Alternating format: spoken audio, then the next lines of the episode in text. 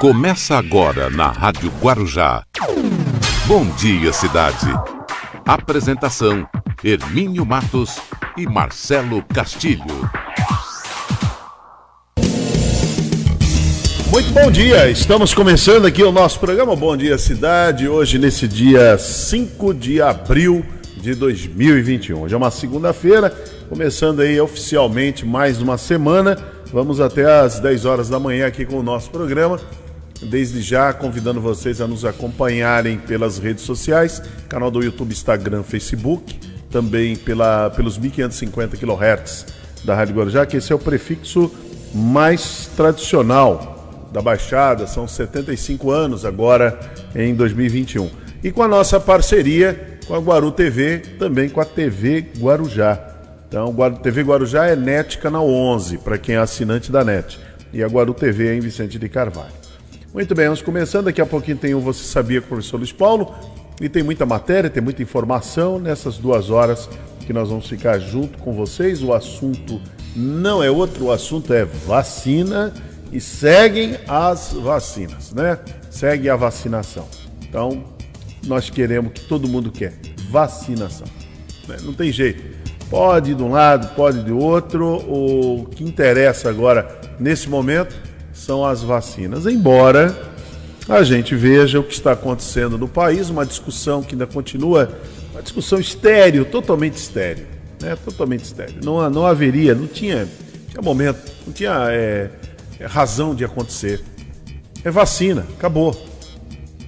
Acabou, tem que ter vacina para que as coisas possam se equilibrar, para que a economia possa voltar a crescer vocês observem que os grandes economistas, até o economista do próprio governo, Paulo Guedes, ele fala isso, é vacina. Enquanto não imunizar pelo menos 70% da população, não vai, não vai. O resto é conversa. E aí voltamos naquela velha história. Voltamos na velha história. Está ficando velha, mas precisamos voltar nessa história. Se tivesse feito um bom planejamento desde o ano passado, não com conversa fiada, não com essa mentirada que está agora, mas como de verdade, de verdade, tivesse feito uma boa conversa, um bom planejamento, desde o ano passado, bom planejamento. Parar com essa conversa, discussão, comunismo e tal, isso e aquilo. Mas um bom planejamento para. Uh, primeiro para orientar. O que, o que falta, o que faltou mesmo nesse último ano, né, nesse último ano de 2020, foi uma boa orientação. O Brasil perdeu tempo Poderia ter orientado, já que não tinha vacina, então tinha que ter orientado. Olha, usar de máscara, distanciamento, evitar é, aglomeração e lavar bem as mãos. Então, esses quatro pilares aí. E agora o ministro da, da Saúde está dizendo: se você puder, use duas máscaras. Ao sair de casa, né? Ao você ir no supermercado, você no transporte público, por exemplo, se você puder, use duas máscaras. A proteção vai ser maior. E saiu do transporte público, que você precisa ir trabalhar, então usa o álcool gel, lave bem suas, suas mãos. Então essa campanha já deveria ter começado lá em março do ano passado, há um ano atrás. Começava essa campanha, campanha forte de, de orientação.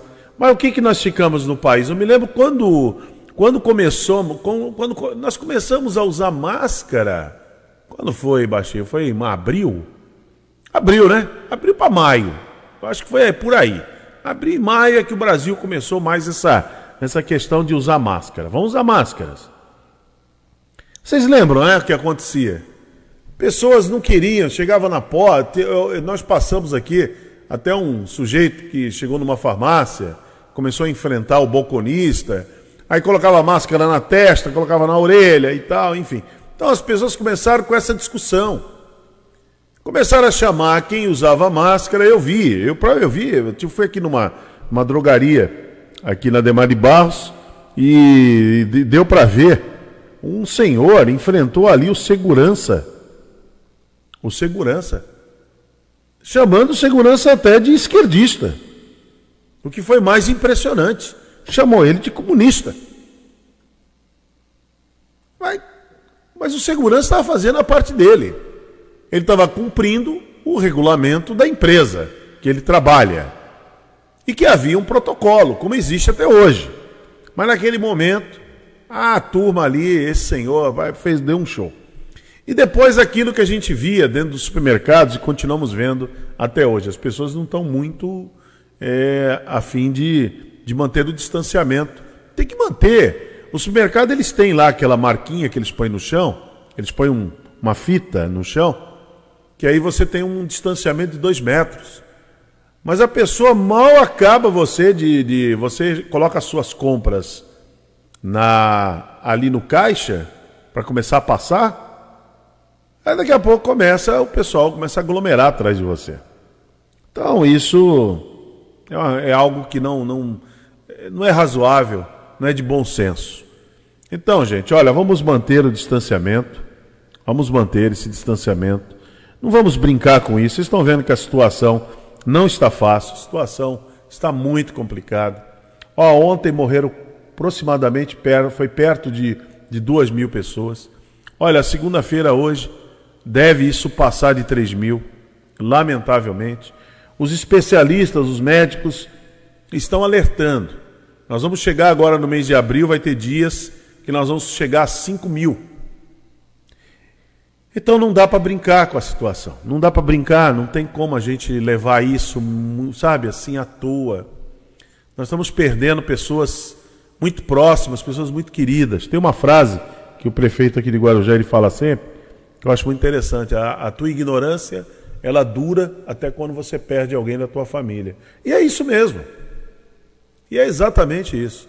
Então a gente vê aí o show de ignorância, e não só na, na, na ignorância, da, da, ignorância truculenta, né? Porque a ignorância tem dois caminhos. A truculência, aquela pessoa que, que responde com, com agressividade, qualquer coisa. Qualquer coisa. Caiu uma pena, caiu uma pena, caiu um lenço no chão, ele, a pessoa reage com, com, com, com aquela truculência, com grosseria e tal. Esmurra tudo. Então, esse é o ignorante. E tem o ignorante de ignorar as coisas. As autoridades estão avisando: olha, se aglomerar, a situação vai ficar ruim. Se aglomerar. Então não pode aglomerar. Tem que lavar as mãos, tem que usar a máscara. Aí aquela pessoa com ignorância, não querendo nem ouvir, coloca no queixo. Usa máscara porque tem que usar. Põe no bolso. É a máscara no bolso. Anda na rua com a máscara no bolso. Aí quando tem que entrar em algum estabelecimento comercial, porque aí é obrigado Aí ele vai, tira do bolso e bota no, no rosto. Ele se protegeu? Não, não se protegeu. Ele não está protegido. O vírus está no ar. O vírus está no ar. É, é triste isso, mas. E outra coisa, tá? Agora estão essas mutações, elas estão acontecendo de uma maneira muito rápida, a mutação do vírus. Eu estava vendo aqui uma matéria mostrando que nos Estados Unidos já tem um vírus agora relacionado à, à Covid, que ao coronavírus, que afeta mais os jovens. Então, o que, que nós estamos vendo? Jovens lá no Rio de Janeiro, principalmente no Rio de Janeiro, mostra muito, né? Debochando da fiscalização, fazendo festas. Só que tem um, só que tem um, um vírus, ele está pegando aí os jovens e está acabando com o futuro deles. É simples assim. E nós estamos vendo aí, né, exemplos tanto de idosos como de jovens. Você vê esse rapaz Paulo Gustavo, está lá numa situação muito difícil. E ele é jovem, relativamente jovem. Eu acho que não tem, não deve ter 40 anos ainda. É jovem. E o Agnaldo Timóteo, que faleceu nesse final de semana, já é um idoso. Então, não, não tem como, não tem escapatória, gente. Precisamos nos prevenir. Mesmo você que já tomou a vacina, porque a vacina ela faz com que o organismo entenda como ele tem que se proteger. Porém, as medidas têm que continuar. Precisamos continuar com, a, com as medidas de proteção. Máscara, distanciamento, lavar as mãos e não se aglomerar. Não é porque ah, eu já usei a, a, já tomei a vacina, agora eu vou aí correr solto. Não, não é assim.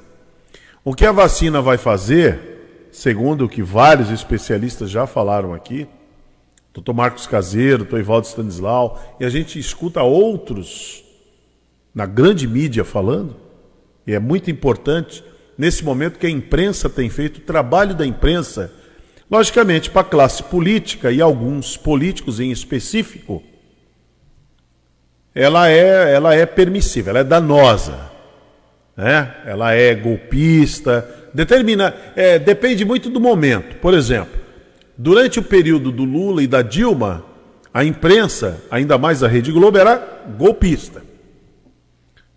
Agora, nesse período do bolsonarismo, a imprensa e a Globo é mentirosa. Inclusive o presidente comemorou o dia da, o dia da imprensa, 1 de abril. 1 de abril. Ele falou assim: quero comemorar o dia. Foi, ele fez uma live. Aí ele falou assim: ó, hoje é o dia. Foi na quinta-feira. O dia da imprensa. Quero saudar a imprensa brasileira. Hoje é seu dia. Dia 1 de abril, dia da mentira. Aí eu pergunto: qual é a mentira que a imprensa está contando? Não morreram mais de 3 mil pessoas por dia? Não estão morrendo? Usar a máscara é uma mentira? Manter distanciamento é uma mentira? Aglomeração é mentira? O que, que é mentira? Então é por aí. A vacina é uma mentira? Então, se isto for mentira, a imprensa tem que continuar, ela precisa continuar ali é, firme, dando a notícia, dando a informação. O jornalismo só não pode mentir. Ele pode criticar, como acontece, a gente vê aí as principais emissoras criticando fortemente, outros passando pano, também faz parte. Faz parte do jogo. A vida inteira foi assim. Teve aquela imprensa, o jornalismo, que apoiava que dizia que não era nada demais. Por exemplo, vou, dar um, vou contar um, um exemplo para vocês, bem rapidinho. Na época do, do, dos militares, na chamada ditadura militar, então havia tortura. Tortura, eles pegavam as moças que eram chamadas subversivas e algumas até classificadas como comunista, e aí levavam lá para os porões e as estupravam em nome de um patriotismo, tá certo? Então havia o estupro. Aquele brilhante Ustra, aquele coronel, fez isso com várias. Ainda tem algumas que estão até aí para contar a história. Quanto ele fazia aquilo. Era um monstro. Ele era um monstro. Ele era um criminoso. Porque, em nome de uma ideologia, não cabia ele cometer outro crime. Só porque aquelas pessoas, do ponto de vista deles, estavam cometendo um crime. Aí eles faziam esse tipo de atrocidade, esse tipo de barbaridade. Então eles faziam isso. Só que tinha o jornalismo na época que dizia que esse tipo de ação não era nada demais. Afinal de contas, valia a pena fazer aquilo para se combater o comunismo e os subversivos e os agitadores, né? Tinha um nome, tinha outro nome classificado. São já os agitadores. Então valia a pena. Entre eles, por exemplo, o jornalista Alexandre Garcia. O Alexandre Garcia ele foi assessor de imprensa, começou ali pelo governo Geisel, depois no governo Figueiredo, e todas aquelas atrocidades que faziam, o Alexandre Garcia dizia que não tinha nada demais contavam para ele, mostravam as fotos, olha aqui, ó, o fulano lá estuprou uma moça que foi presa, acusada de ser subversiva, de ser comunista, de ser agitadora, e aí lá nos porões ela foi estuprada. Não, mas é isso aí é para limpar o Brasil desse comunismo, entendeu? Então esse tipo de imprensa sempre existiu. A imprensa do pano, do paninho. E a imprensa mais ácida aquela que criticava, aquela que sentava o porrete. Isso sempre existiu. Então isso é muito natural. É saber conviver. É esse é o preço. Esse é o preço da chamada democracia. É, o Winston Churchill ele tem uma frase que eu acho que é muito interessante. Não sei se o Marcelo vai lembrar. Depois Marcelo me ajuda aí. Procura a frase do Winston Churchill, vê se é isso mesmo. Mais ou menos ele disse assim: a democracia é o pior dos regimes exceto todos os outros. Tirando to... é o pior, tirando todos os outros. Entendeu? Então, reclama-se, reclama-se, mas é isso aí.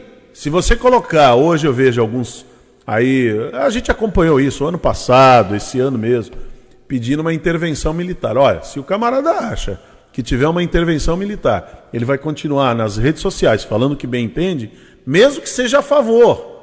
Mesmo que seja a favor. Não é assim que a banda toca. Não é assim que vai funcionar. Simples desse jeito. Marcelo Castilho, bom dia, Marcelo. Bom dia, Hermínio. Bom dia aos amigos da Rádio Guarujá. Bom dia a quem nos acompanha pela TV Guarujá, canal 11 da NET e também pela Guaru TV. Para toda Vicente de Carvalho, e está confirmado, Hermínio. É, Winston Churchill falou a seguinte frase: a democracia é o pior dos regimes políticos, mas não há nenhum sistema melhor que ela. É. É ruim, é ruim para diabo, né? É uma bagunça. Todo mundo, é, todo mundo tem direito. São os direitos, né? Todo mundo pode fazer o que quiser, livre expressão. Quer dizer, dentro da, da livre expressão, calma. Só não pode fazer o que os extremistas aí é, se auto-intitulando de patriota, em nome de um patriotismo, estavam fazendo. Ah, eu vou matar o, o ministro do Supremo. Não. Você pode criticar a decisão dele. Você pode criticar a decisão do ministro Supremo. Você pode não concordar com ele. Agora, a, a, você pegar um gato morto e bater até o gato miar, aí tem uma diferença. Aí tem uma distância. Por exemplo, o ministro Cássio Nunes, é assim o nome dele, né, Marcelo? Cássio Isso. Nunes. Ele tomou uma decisão que é totalmente incoerente, mas a gente sabe. E assim, corporativista. Não, isso a gente é sabe. Não, não é nem corporativista, Marcelo, a gente sabe o porquê. Não, o por... é corporativista porque quem pediu foi uma associação é. de juristas religiosos. Pediram para quem? Para o Pedi... ministro. Não, pediram para o presidente Bolsonaro pediram para o presidente Bolsonaro, aí o presidente Bolsonaro encaminhou para o André Mendonça, que agora é, é procurador, não, ele é da ele AGU é agora, né? Da AGU, de Da novo. AGU, entregou para o André Mendonça, e o André Mendonça encaminhou o pedido lá para o Cássio Nunes. Então, quer dizer, para atender um pedido do presidente, agora, Marcelo, é assim, ó, Todos eles sabem, ó, nessa sequência. O presidente sabe que não vai passar, o André Mendonça sabe que não vai passar e o Cássio Nunes É porque vão levar para o plenário, né? O Cássio Nunes, você vê que a incoerência é tão grande que ele votou junto com o plenário, junto com o pleno do Supremo, sobre essa questão de que cabe aos municípios, aos estados, aos prefeitos e governadores decidirem sobre esse tipo de questão. Ele apoiou, ele votou junto. Por unanimidade. Então ele sabe que essa decisão é só para agradar. Sabe aquela conversa amanhã? Eu vou dizer assim: ó, oh, gente, eu tentei. Eu tentei, mas não deu certo. Você vê que lá eles não deixam. Sempre aquela história. Eles não deixam. Entendeu? Eu tentei. Por exemplo, o presidente Bolsonaro não, tem, não fez uma uma ação para derrubar ah, o decreto. Ele queria, na realidade, atingir São Paulo. Mas aí avisaram para ele: não faz isso, não faça isso, porque vai dar palanque para o João Dória. Aí ele entrou, porque tinha que entrar para dar. Que ele, ele tem que aquecer é, essa, essa turma que acompanha ele e tal, nesse bolsonarismo, então ele tem que, tem que manter a turma aquecida, Marcelo. Então, ele entrou contra a Bahia, Distrito Federal e Rio Grande do Sul. Que não pega nada. Não pega absolutamente nada. Aí então o que ele faz? Ele entra com a ação, ele sabe que vai perder. Ele sabia que ia perder. Ele sabia que no Supremo isso não ia, não ia para frente. Isso é uma, uma sandice. Então era, era matéria já resolvida, pacificada, estava decidido. Então ele entrou com a ação. Na verdade, Hermínio, é, é uma característica do presidente, daqueles que o apoiam, testar as instituições.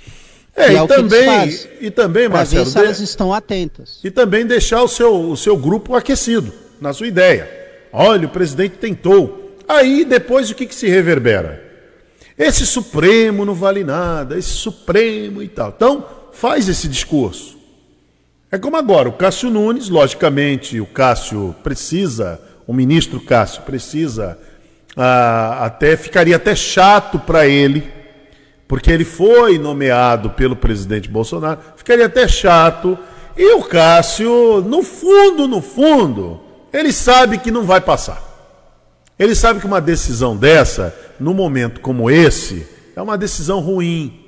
Por exemplo, se o ministro Cássio Nunes quisesse realmente decidir. É uma decisão que já foi criticada pelo Marco Aurélio, que é o decano. Não, mas já foi decidida. Pior ainda, além da crítica, a decisão já foi tomada. Sim. A decisão já foi tomada. Isso aí não vai. Não, essa semana já vai se resolver isso. A, a, essa liminar do Cássio vai cair.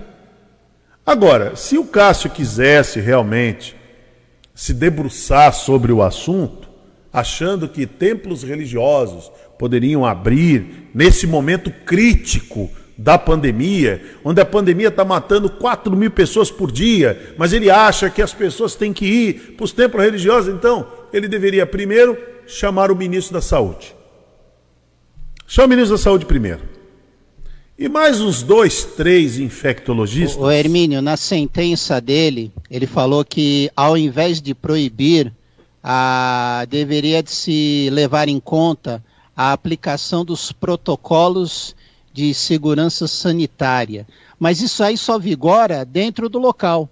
Então, e quem vai para esses locais? Então, ele chamaria o ministro da Saúde, chamaria mais dois ou três infectologistas conversaria.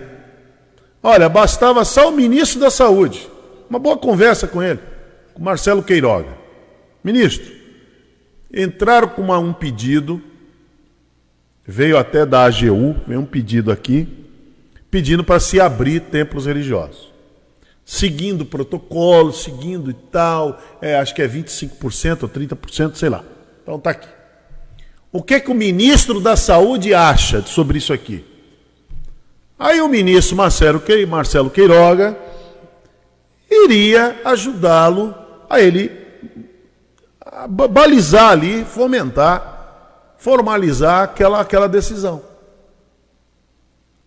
Agora, não tomar aquela decisão de maneira como ele faz, como ele fez, monocrática, uma decisão sozinho, e que fica muito claro por que ele tomou a decisão, que é para atender aos desejos, para falar assim: não, eu atendi a quem me indicou. Então, atendeu ao presidente Jair Bolsonaro, que está também querendo ficar de boa com uma certa comunidade. Então, não quer ter problema. Não, aí ele sabe, ele já poderia, o presidente já poderia dizer para essa comunidade religiosa, dizer para eles assim, gente, isso não vai passar. Não adianta, não, não adianta eu pedir isso, gente. E o presidente teria respaldo da própria AGU. Pe, peçam outra coisa. Quer ver uma coisa? Ó, eu vou encurtar o nosso caminho para a gente não ter desgaste. Quer ver? Deixa eu consultar o meu ministro da Saúde. Ó, o presidente. Deixa eu consultar o meu ministro da Saúde. Vem cá. Chama Olha, tem aqui um grupo aqui que está querendo. Eles acham, eles entendem que precisa abrir. Aí vai lá. Aí o ministro, ó, presidente, funciona assim, funciona assado, tal, não sei o quê. Mas não, é, é, é, aquela, é aquela história. Eu quero mostrar para eles que eu tentei, mas o Supremo não deixa. Não é a medicina, não é a ciência, não, é o Supremo. Então esse jogo é muito ruim no país. É muito ruim. Morrendo 3, mais de 3 mil pessoas por dia. E agora os especialistas estão dizendo que vai chegar a 5 mil. Como é que pode um ministro tomar uma decisão dessa? Somente para atender o presidente, atender, e o presidente querendo atender um grupo. Quer dizer, é muito complicado, né? É muito complicado. E outra coisa, é uma decisão assim: abre e siga os protocolos. Quais os protocolos? Quer dizer, não combina com os estados, com os municípios. Quer dizer, não foram ouvidos também. Eu vi uma pessoa que disse assim, olha, aí já eu acho que é, são ideias já fantasiosas e cruéis, né? A pessoa disse assim, eu mandava liberar tudo dentro de, de templos religiosos. Só que teria que ter ali uma, uma lista de cada um que for lá, a lista é nome, CPF, bonitinho, todo mundo ali. Essa pessoa ficou doente, quando ficar doente, manda para o ministro, para o ministro arrumar uma UTI para ela. Entendeu? Aí já é, já é crueldade, porque a gente sabe que o ministro não vai arrumar UTI para ninguém. O ministro Cássio Nunes. Não iria arrumar UTI para ninguém. Mas deveria jogar na conta dele. Ó, ministro, então faz assim, ó, quando, a, quando as pessoas ficarem doentes e precisarem de hospitais, precisar de UTI, fala com o senhor então. O senhor resolve? Era, poderia ser por aí o caminho, mas aí é muita crueldade, porque aí as pessoas vão morrer mesmo. Porque o ministro não vai nem mais atender ninguém. Porque o ministro está lá na boa, né? Salário maravilhoso, tal, tá na boa, tá na casa dele. O ministro vai sempre alegar, Hermínio, que a lei permite aquilo que ele decidiu. Ele baseou-se na lei. É, mas a decisão, mas aí é que está. A decisão já tinha sido tomada. Já tinha sido tomado, o assunto era pacificado, o plenário tinha sido unânime, inclusive ele, inclusive com a participação dele, então, quando ele tomou essa decisão, não foi baseada em lei, coisa nenhuma, para atender o pedido, para atender o presidente, só isso. E para o presidente poder dizer para um grupo, aí, eu tentei. Eu tentei, mas você vê, eles não deixam. Sempre assim, eles não deixam. Não é uma questão da razão. Tem uma lógica. Se muita gente ficar aglomerada, muita gente vai pegar, muitos vão, vão se contaminar. Essa é a lógica. Se nós aqui na rádio ficarmos todo mundo junto, nós vamos nos contaminar. É simples assim. Ou não é? Quer pagar para ver? Eu não quero pagar para ver. Eu não quero pagar, para ver. Você pode ver que nas sessões da Câmara, o Marcelo tem ido lá e ver como é que é. Agora está tudo fechado, agora só entra mesmo só, só os vereadores e o pessoal que está ali trabalhando só, tirou o público. Porque mesmo colocando um pequeno público lá dentro, alguém pode lançar no ar o vírus. É simples assim. Tem que tomar, tem, tem que tomar as medidas mesmo. E o vírus, ele castiga. Ele castiga. Ele castiga. Não é fácil. Não, não é brincadeira. Muito bem, vamos às manchetes do dia? Vamos lá. As principais manchetes do dia. Muito bem, vamos com as principais manchetes do dia. Cadê aqui? Deixa eu abrir aqui. A principal, olha, a Baixada Santista, ela registra 217 novos casos de Covid e 10 mortes em 24 horas. Aulas nas cidades do Rio de Janeiro são suspensas após decisão liminar. Mais de 20 pessoas são multadas por se recusarem a usar máscara ou estarem na rua em horário proibido em Santos. Rio de Janeiro prorroga medidas restritivas até quinta. Bares reabrem na sexta. A cidade de Santos publica novas regras para a fase emergencial que passam a valer a partir de hoje. São Paulo passa a vacinar profissionais de segurança. São Vicente também define novas medidas a partir de hoje. Jovens debocham da fiscalização e fazem festas no Rio de Janeiro. Praia Grande e Guarujá retomam período letivo por acesso remoto após anteciparem recesso escolar. Festa clandestina é encerrada em boate em São Paulo. Às 8h34, estas são as principais manchetes do dia e o Bom Dia Cidade já começou. Pelas redes sociais, canal do YouTube, Instagram, Facebook, nos 1550 kHz da Rádio Guarujá, pela Guaru TV e também pela TV Guarujá. Quem é assinante da NET, estamos no canal 11. Bom Dia Cidade.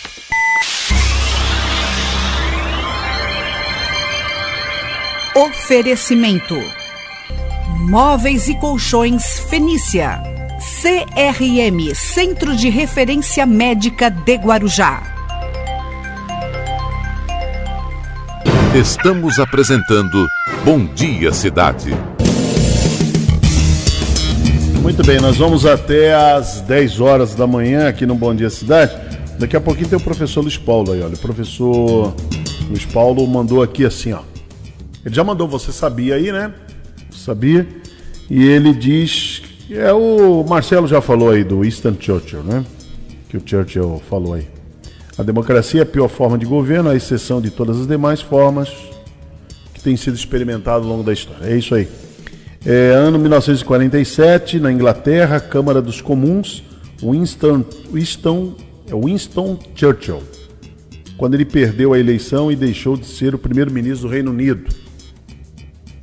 Muito bom, professor. Obrigado por ter explicado isso para a gente. O professor Luiz Paulo está acompanhando o programa. Muito bem, olha, é, outra notícia muito boa, muito boa, é que hoje mais um lote de vacinas o Butantan está entregando. Isso é muito bom, né? Mais um lote. Então, mais um milhão de doses o Instituto Butantan está entregando hoje. Então, pelo que estamos vendo aí, o Butantan está trabalhando a todo vapor. Está trabalhando a todo vapor. Então, é a vacina que o Brasil tem, é essa, nesse momento. É a do Butantan. Falar nisso, Marcelo, o presidente Bolsonaro se vacinou, tinha uma história toda aí correndo sábado que ele poderia se vacinar, eu não acompanhei. Ele se vacinou? Não, até, não? até sábado, pelo que eu pude acompanhar, ele não havia se Não havia se vacinado. É. é, o presidente Bolsonaro fica agora numa sinuca de bico, né? É minha análise. Isso é minha análise. Para mim, ele fica numa sinuca de bico. Por quê? O ano passado, ele foi contra principalmente a Coronavac. Não ia comprar, essa vacina chinesa, não vamos comprar. Inclusive tem vídeos aí mostrando ele falando, inclusive aquele foi já substituído, um secretário-geral do Ministério da Saúde falou que não compraria vacina da China. Sendo que a, a de Oxford também vem da China. Entendeu? A de Oxford também é chinesa. Mas não vamos comprar a Coronavac, não vamos comprar. A Pfizer é uma vacina que, sei lá, não tem. Vai virar jacaré, vai virar e tal.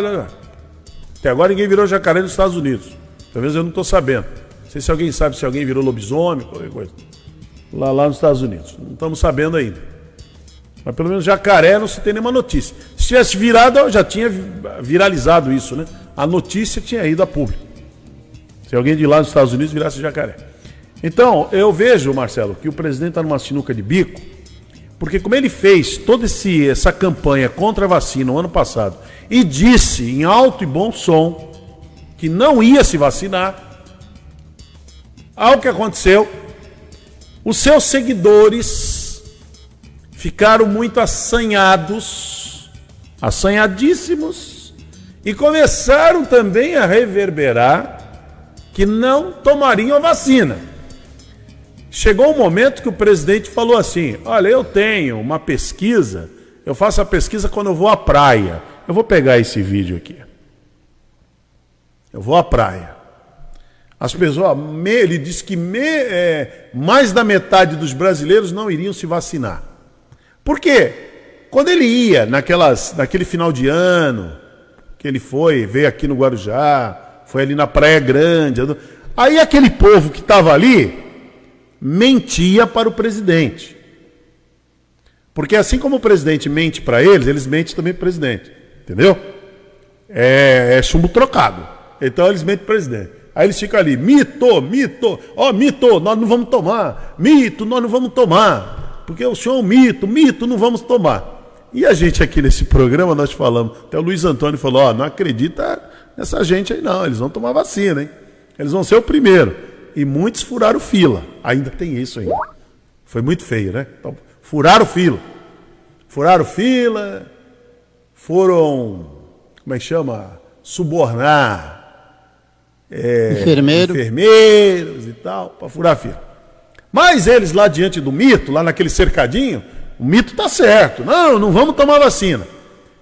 Hoje o presidente descobriu todos esses que disseram que não iriam tomar, que apoiavam, aplaudiam ele de maneira de maneira fingida o ano passado, já tomaram, aqueles que estão dentro da faixa já tomaram. Entendeu? Os patriotas que saíram na Avenida Paulista o ano passado contra o Dória, contra a obrigatoriedade da vacina, lembra aquela marcha contra a obrigatoriedade? Todos aqueles da Paulista que já chegou na sua faixa, que já chegou, já pode, já tomaram a vacina. Então hoje o presidente ele está sozinho. Mas viu, Hermínio, é, o presidente é, não precisaria ter vergonha de tomar a vacina, porque o ídolo do mito já tomou as duas ah, doses. Sim, não, já tomou. é o Donald Trump. O Trump, o Netanyahu, já tomaram. Isso. Eles já tomaram as vacinas. Inclusive o Netanyahu faz campanha. Tanto é que o presidente até parou de falar do Netanyahu. Netanyahu não é mais esse. é, não admira mais o Netanyahu. Netanyahu agora está. Ó, tá, agora está mostrando aqui na televisão, nesse exato momento. O Instituto Butantan já entregou 80% do total previsto de vacinas. Né? Mais um lote hoje de um milhão está sendo noticiado hoje. Então, o que acontece? Aquela turma que fez passeata, manifestações, foram para as redes sociais dizer que a vacina era vacina chinesa, que não iam tomar, não iam virar cobaia. Quem já chegou na, na, na, fa, na faixa etária já tomou. Inclusive, mesmo que os que não estiveram na faixa etária, pegaram os seus, seus papais, suas mamães, o vovô, a vovó, colocaram no carro e foram lá na fila. Foram lá na fila, inclusive filmando. Já tomaram a vacina. Então o que acontece hoje com o presidente? Ele pode estar, tá, sabe que o presidente, Marcelo, pode estar tá até se sentindo traído, né? O povo mau caráter é esse, hein? O povo traíra. Eu disse que não ia tomar, eles me aplaudiram, agora eles vão e tomam. Ah, mas também. É, Ô, gente que não viajar, presta, né? Não, querem fazer ó, olha, olha, ô, Marcelo, conhecendo a personalidade do Jair Bolsonaro. É, não, eu digo, baixinho. conhecendo a personalidade do presidente. O presidente deve estar lá no quarto dele quando ele fica sozinho. Ele fica sozinho. Viu, Ele fica sozinho. Ele deve estar dizendo: Ô gente que não vale nada. Vem aqui, vem aqui me aplaudir quando eu digo que eu não vou tomar, que vacina vira jacaré, que vacina é da China, vacina é com. E eles já tomaram. Pegaram o pai, pegaram a mãe, pegaram o vô, pegaram a avó, foram lá tomar vacina. Só que eles ficam caladinhos, né? Eles ficam quietinhos lá no canto dele. Eles não vão para a rede social e não mostra a foto, não mostra. Eles não mostram a foto. Não querem que mostrem a foto. Será que é por isso que o Denis Mari não quer que mostre a foto? Por isso não, que ele não que mostrou é a foto? Não, que ele não botou a foto não dele. Eu pedi para ele botar a foto dele lá. Falei, bota não. Ele falou, não vou botar minha foto. Por que será que não bota a foto? Então, a turma não bota a foto. Bateram palma para essas malucas. Não, não, vou dizer que era maluquice, né? Assim, eu estou refazendo alguns pensamentos meus. Isso foi tudo caso pensado. Ah, não vou fazer, vou, vou boicotar por conta do João Dória, porque o João Dória que foi atrás da vacina. O João Dória, o calça apertado, é que foi atrás da vacina. Ele que lutou pela vacina. E o governo federal boicotou a vacina. Inclusive o presidente rasgou o protocolo que tinha o Pazuello tinha assinado com o Instituto Butantan para compra de vacinas. E não comprou a vacina 70 milhões da Pfizer o ano passado. Então quer dizer, não era para ter vacina. Aí, quando a vacina começa, a situação complicou, porque aí o vírus começou a matar demasiado, principalmente a partir de janeiro, a partir de janeiro, a vida do brasileiro virou um, um transtorno. Porque não era mais aquilo morrendo 500, 600 pessoas por dia. Não, aí passou, a partir de janeiro, começou a morrer 1.500, 2.000. E agora está morrendo 3.500. E os especialistas estão dizendo que vai morrer 5 mil, lamentavelmente. Aí tá Entre tá morrendo, eles o Dimas Covas. Aí está aí tá morrendo o parente. Aí está morrendo um amigo próximo. Aí a ignorância acabou. Porque a ignorância vai até quando morre alguém próximo, né? Então, vai até ali. Então, o presidente lá, eu acho, eu acho que o presidente ele deve estar se sentindo traído.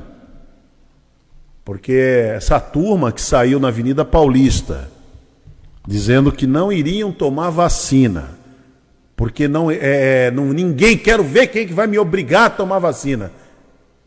Eles estão se acotovelando para tomar vacina e até subornando para furar fila.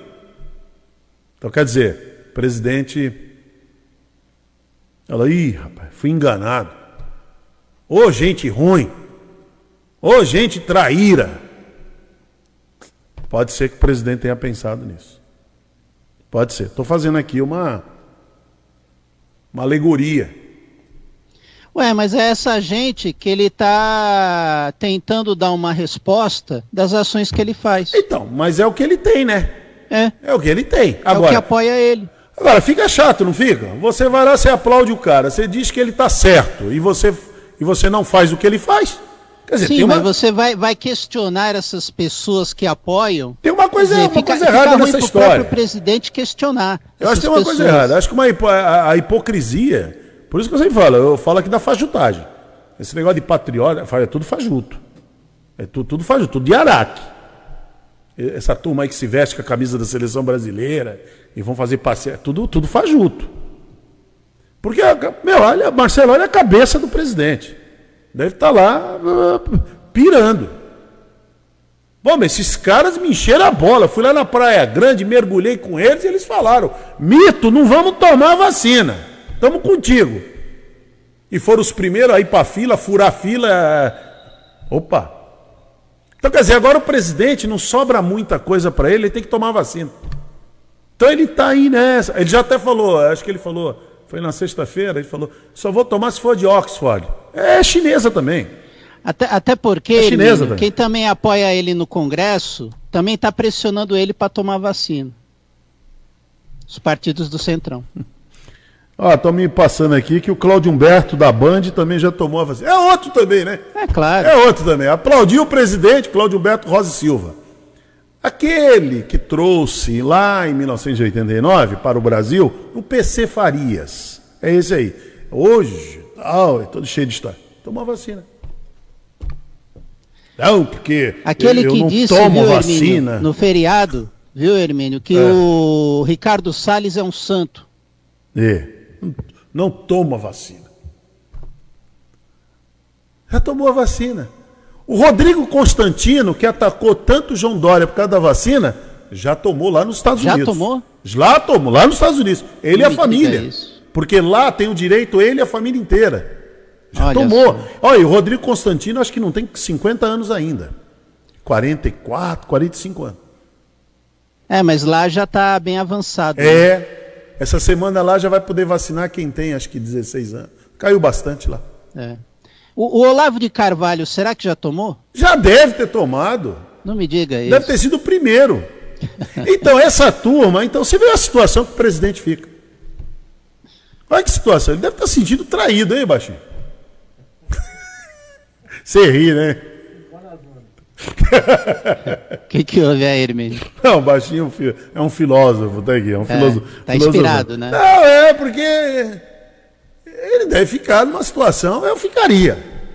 Eu ficaria. Se eu. Se eu é, tenta imaginar o, o chefe de torcida, hum. o chefe da torcida lá, do Palmeiras, vamos falar assim, o chefe da torcida do Palmeiras lá, inflamando a torcida, e a torcida, vai Palmeiras! Aí o Corinthians ganha o campeonato, aí a turma começa, Corinthians! Ele fala, ô, oh, peraí, peraí, que negócio é esse aí? Corinthians? Nós somos palmeirenses. Quer dizer, é um negócio que não. Gente, não, não dá para. Não dá para bater, não bate a coisa. Eu acho que o presidente deve estar muito chateado com a, com a turma que ficou no cercadinho o ano passado inteiro aplaudindo e depois foram fazer manifestação na Avenida Paulista contra a vacina Coronavac e dizer que era uma vacina chinesa, uma vacina que não prestava. E foram dizer também que não tomariam, que não seriam obrigados. Ninguém obrigaria eles a tomar a vacina. E agora eles estão, aí, aí o presidente assiste. Embora ele não assista a Globo, mas passa na Record, passa no SBT, passa na Bandeirantes, passa na Rede TV, passa na TV Gazeta, ele deve assistir em algum lugar. Em algum lugar ele deve assistir. Aí mostra as pessoas se acotovelando. E de vez em quando surge uma notícia que um desses aí furou fila. Aí daqui a pouco mostra um desses, que nem aqueles empresários em Belo Horizonte, hein? Nossa, que, vergonha. mico, hein? Tomaram groselha, hein? Tomaram groselha. Que mico. Soro fisiológico. Que mico. Que mico essa turma tá pagando, Marcelo Castilho. Pois que é. mico. Pagaram 600 reais numa dose de vacina. Ó, e essa turma deve ter ido fazer manifestação contra, hein? vai pegar, vai pegar. Eles foram, eu tenho que, porque vacina. Pagaram 600 reais numa groselha. Situação. É. Tentaram ser mais espertos É. que o rei, né? Brincar com coisa séria.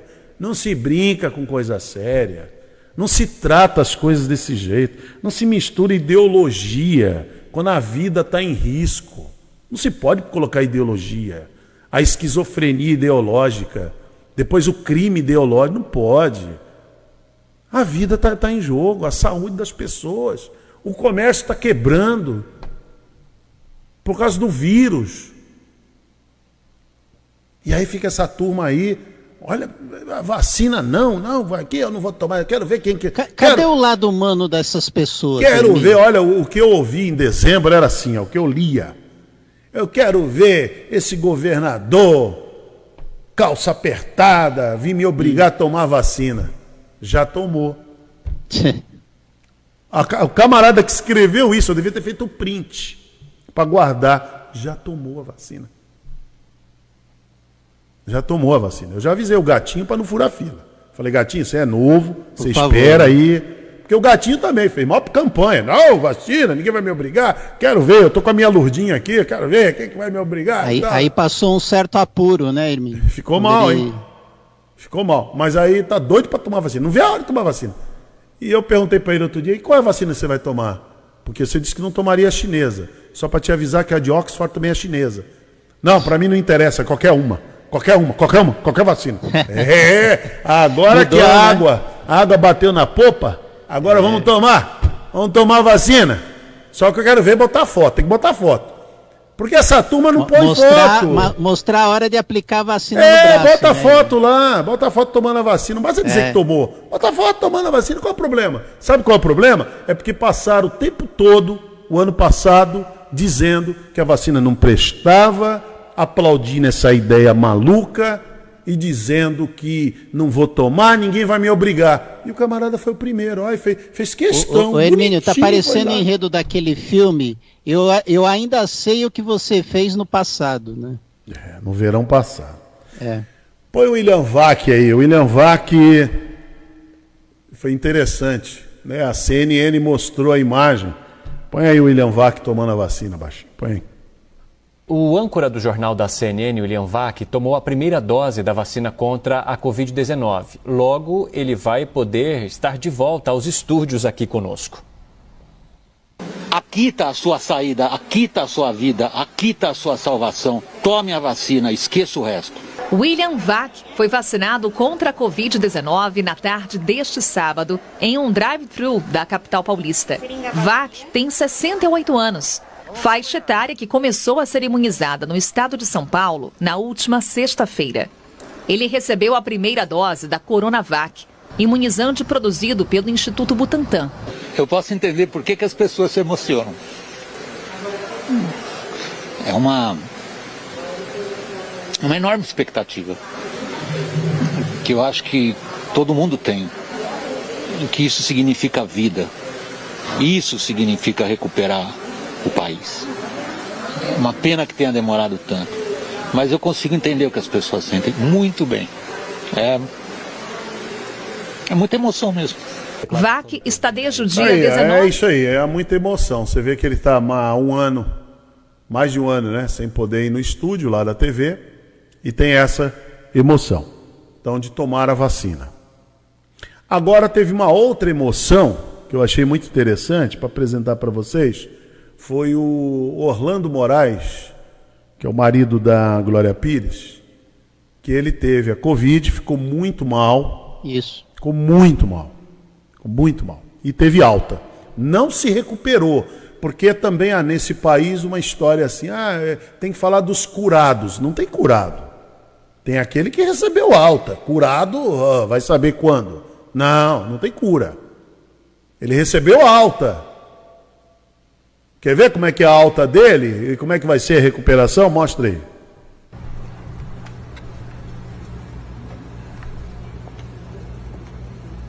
Vamos. Eu vou ficar na cadeira mesmo, não vou pular da cadeira, sair da cadeira não. Até ver com ele qual cadeira, se ele quer uma Essa aqui, baixa, não, essa né? aqui tá boa. Se quiser trocar, a gente coloca uma dessa. Não, essa aqui tá, aqui tá boa, essa aqui mesmo. que Eu vou ficar. Essa mesmo? Essa que me trouxe, essa vai me levar. E perfeito, senhor. Muito bom.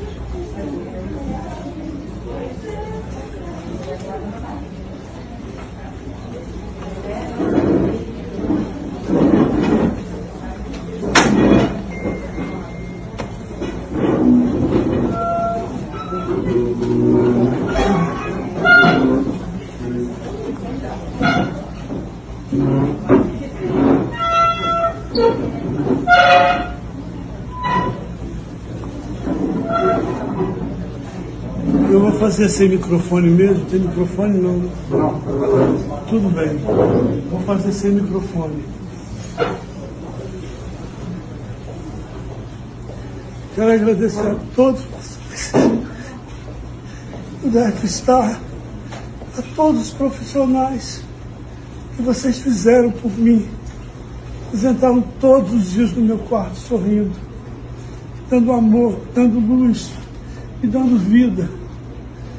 Quero que todas as pessoas no mundo nesse momento que estejam passando por isso recebam o mesmo amor que eu recebi de vocês. Vocês são incríveis, vocês são guerreiros, vocês têm feito pela humanidade, pelo Brasil, por todo mundo é incrível. Só Deus para poder pensar vocês. Quero agradecer minha família, minha mãe especial, ao Dr. João Poês, está ali meu médico. Obrigado, meu irmão, você foi um anjo na minha vida. Quero agradecer também a doutora Ludmila Rajaz, que virou uma irmã para todos nós. Agradecer meus filhos, Cléo, Antônia, Ana, Pedro meus irmãos, minha mãe especial. E agradecer a você, Glória, que respirou, soprando meu pulmão, no momento mais difícil, me fez voltar. Te amo muito. Te dedico minha vida. Agradecer a Deus e dizer para vocês, gente, o Brasil é um país lindo. As pessoas no Brasil são lindas. O Brasil vai dar certo. Ninguém, ninguém, ninguém e nada vai atrapalhar esse país. Vou cantar uma música minha agora, que eu fiz com o Djavan, que fala de uma viagem que a gente fazia quando era criança. Eu só passou um pouquinho para pegar o fôlego. Você quer uma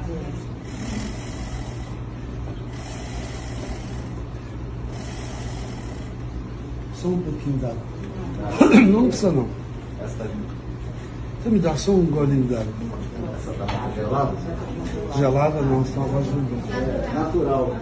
Eu vou agora. Mera luz que invade a tarde cinzenta e algumas folhas deitam sobre a estrada. O frio é o agasalho que esquenta o coração gelado quando venta, movendo a água abandonada. Restos de sonho sobre um novo dia, amores nos vagões, vagões nos trilhos, Parece que quem parte a ferrovia, que mesmo não te vendo te vigia, como mãe, como mãe, que dorme olhando os filhos com os olhos na estrada. E no mistério solitário da penugem, vê se a vida correndo parada, como se não existisse chegada, na tarde distante, ferrugem ou nada. Obrigado, Senhor.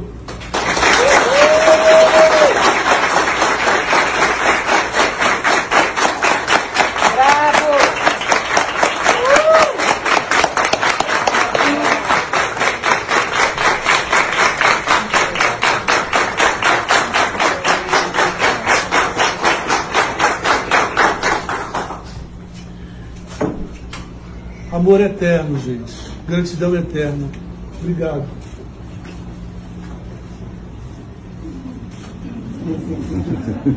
E eu queria fazer uma última, um último pedido aqui.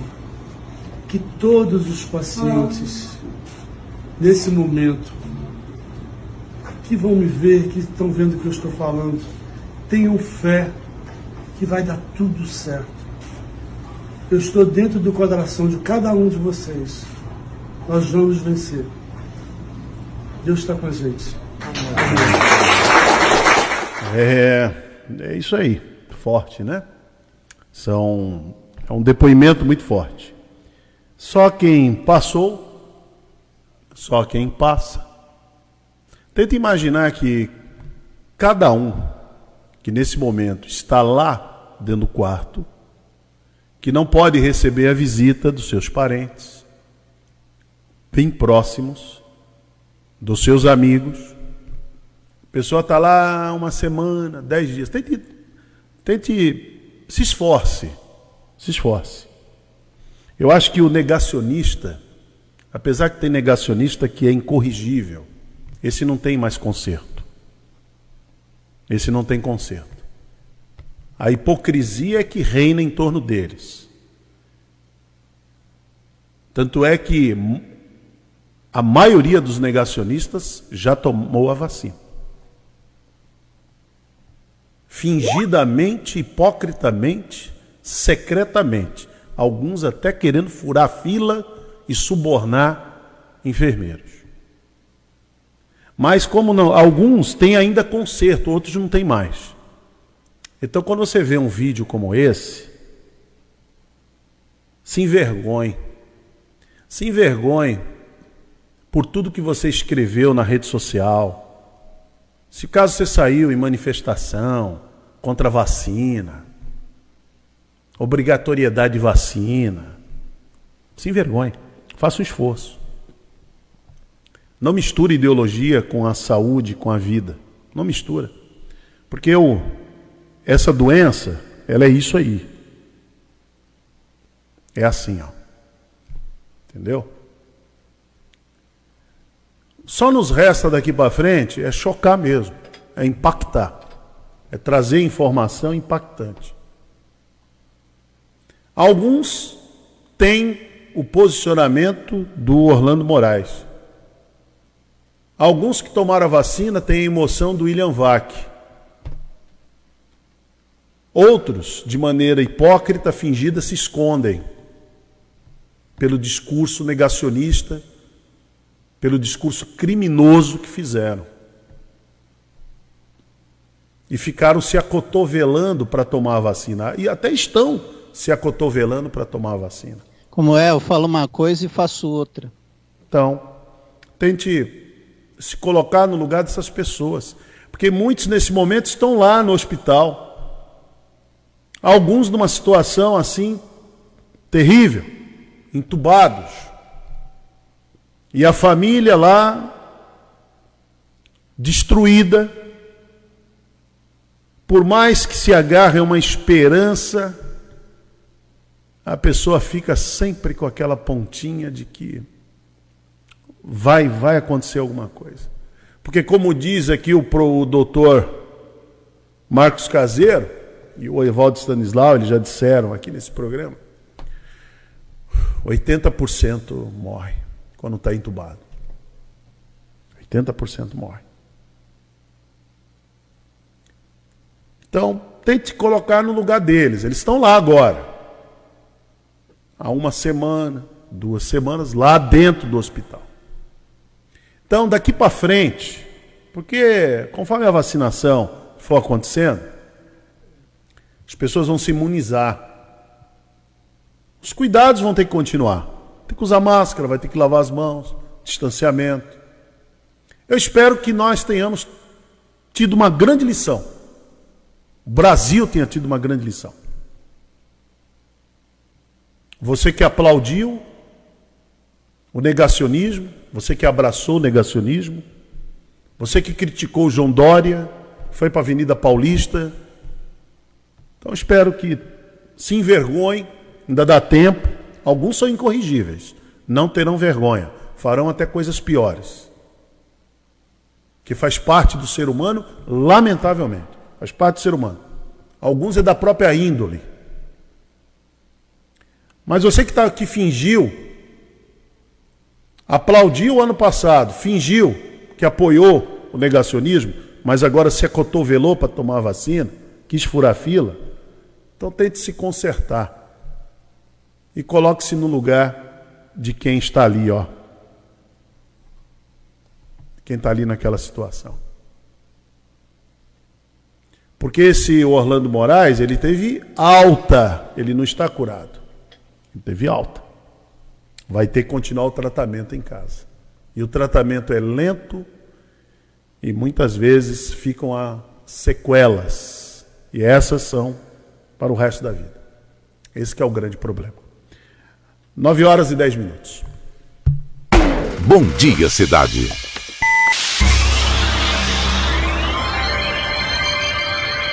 Oferecimento: Móveis e Colchões Fenícia. CRM Centro de Referência Médica de Guarujá. Estamos apresentando Bom Dia Cidade. Muito bem, vamos até às 10 horas da manhã aqui no Bom Dia Cidade. Eu, Marcelo, vou trazer, sabe quem agora? O professor Luiz Paulo, como você sabia. No Bom Dia Cidade, você sabia?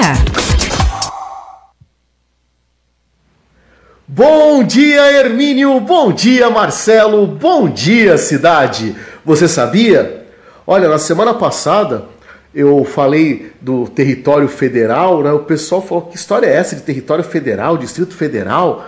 E aí uma ex-aluna falou assim: professor, mas Fernando de Noronha era um território federal e deixou de ser? Mais ou menos. É, a gente tem uma situação em Fernando de Noronha que foi inédita. Primeiro que ele foi o primeiro dos territórios federais a ser criado efetivamente sobre uma, uma lei. A gente tinha o território federal do Acre, que tinha sido organizado como só território, depois, é, é, com a Constituição de 34, que virou realmente território federal e transformado em Estado em 62. E o território federal é, de Fernando de Noronha foi criado em 42, antes dos territórios federais ali de toda a região é, oeste do Brasil, então aquela parte onde é o Amapá, onde é Roraima, onde é Rondônia e é, o que foi durante só três anos Ponta Porã e Iguaçu.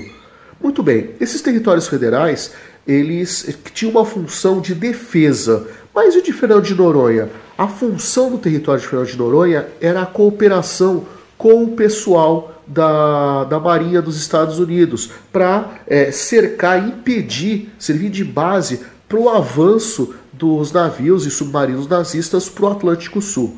Muito bem. O território de Fernando de Noronha, ele foi extinto? Não, ele foi estadualizado pela Constituição de 88.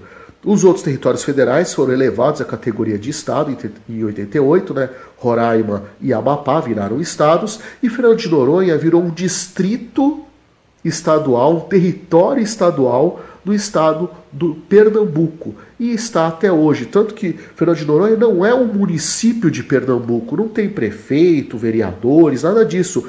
É um administrador que é nomeado pelo governador de Pernambuco que vai é, administrar aquele verdadeiro paraíso terra brasileira, mas com uma administração diferenciada, especial, única, aliás, no Brasil. É a curiosidade que move o mundo. Muito bem, isso aí o professor Luiz Paulo trazendo a curiosidade que move o mundo. Olha, é, mais de 20 pessoas foram multadas em Santos. Hein? A Prefeitura de Santos informou que neste feriado 27 pessoas foram multadas em 300 reais por se recusarem a usar máscara de proteção ou transitarem em, vias, em via pública fora do horário permitido. Este foi o fim, foi o último fim de semana na fase com mais restrições. Eu não deveria ter isso, né? Deve ser simples. Põe a máscara, usa a máscara, tá, dentro, tá no bolso, né? Mas é essa essa discussão. Eu acabei de falar agora para vocês aí. Não cabe. É saúde. É a vida. Não cabe essa discussão. Não, não tem, não tem o menor.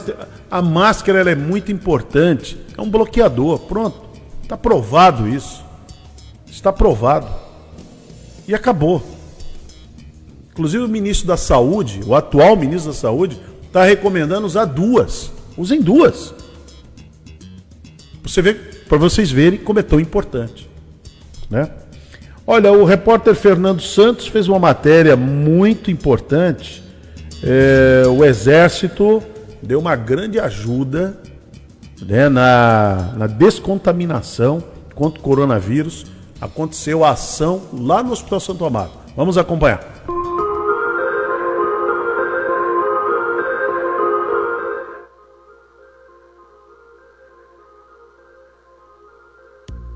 Nossa equipe está aqui no Santo Amaro, onde o Exército Brasileiro, a pedido da Prefeitura Municipal do Guarujá, está fazendo um serviço de desinfecção. Lembrando que esse é um trabalho de todos nós.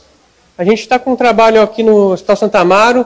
A gente recebeu uma solicitação da Prefeitura do Guarujá para realizar a descontaminação diária aqui no hospital. A equipe é composta por 15 militares, o trabalho tem a duração de três dias. Eles utilizam principalmente bomba de pulverização com solução à base de cloro desde o início da pandemia, né, nós promovemos ações de proteção, né, como paramentação adequada, diversas funções, o uso do álcool em gel contínuo em todas as unidades, tá? É, álcool para superfície, higienização das superfícies também, e lavatórios dispostos em, em locais estratégicos, cabine de desinfecção, né, a separação do, dos postos de atendimento, de recepção, com acrílico, né, tanto na, na, nas áreas operacionais quanto nas é, ambula, ambulatoriais, exato. E a, as, as, as atividades de desinfecção promovidas pelo Exército e também pela nossa equipe de higienização do hospital. Nós intensificamos né, essas ações de desinfecção, higienização frequente do, do, dos pontos de grande circulação. A gente sabe que o Covid está em todo lugar. Então, por ser uma instituição de saúde, né, que promove saúde, a gente deve promover essas, essas ações. Tá, essa ação é muito importante, tá, na prevenção da transmissão do COVID-19 dentro do nosso ambiente hospitalar.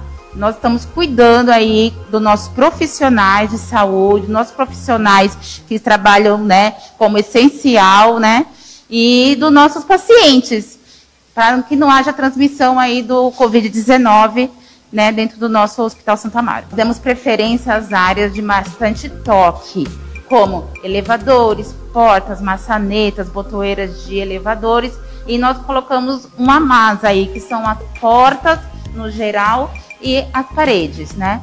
E essa desinfecção, nós estamos utilizando um produto de uma ação de 10 a 15 minutos, tá? E todos, toda a equipe aí dos militares estão todos munidos dos EPIs adequados para o contato com esse produto. Foi organizado com aí uns quatro dias de antecedência, envolvendo todos os gerentes das áreas que contribuíram aí para que fosse um sucesso.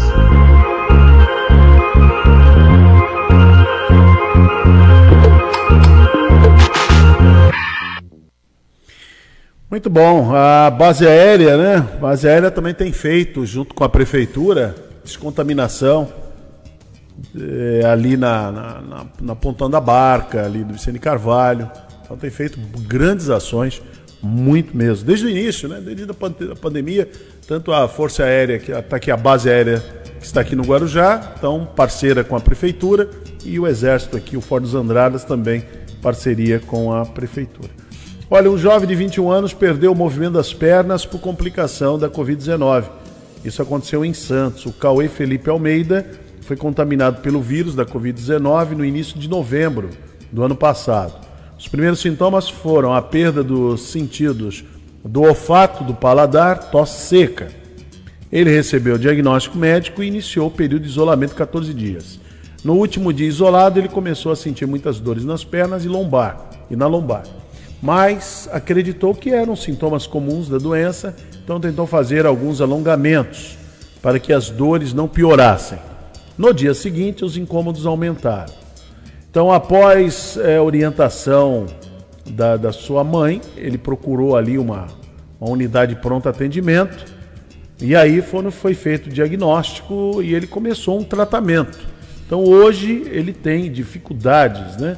Inclusive tem a fotografia dele aqui numa cadeira de rodas, ele tem dificuldade de locomoção. Então é isso. São a, o, as sequelas que ficam. Sequelas. Tem aquela. É, uma boa parcela da população não vai sentir absolutamente nada. Uma parcela. Uma outra parcela vai ter alguns sintomas. Agora, uma outra vai ter sintomas mais fortes. É aí que é o problema.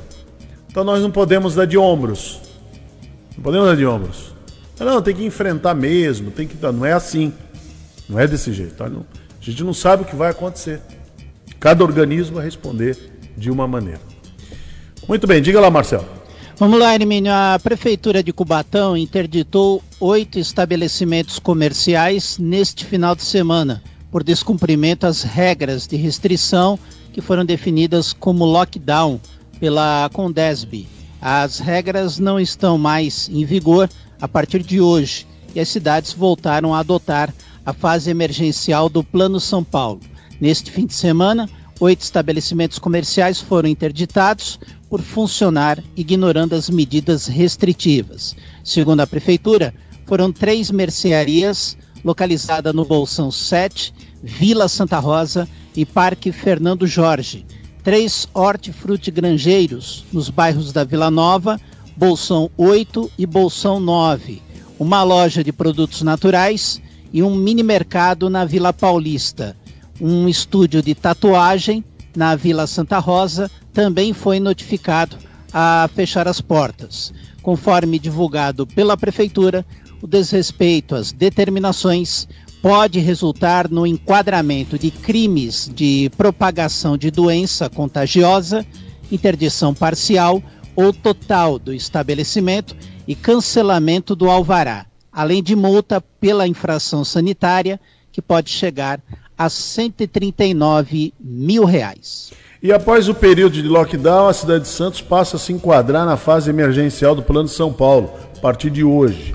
Então tem um decreto que já foi divulgado ontem no Diário Oficial, mantém suspenso o funcionamento dos estabelecimentos comerciais, comércio ambulante e prestadores de serviço na cidade, com exceção dos serviços essenciais com regras bem específicas. Então, é, olhar ali, né, ver o decreto, o que, que tem.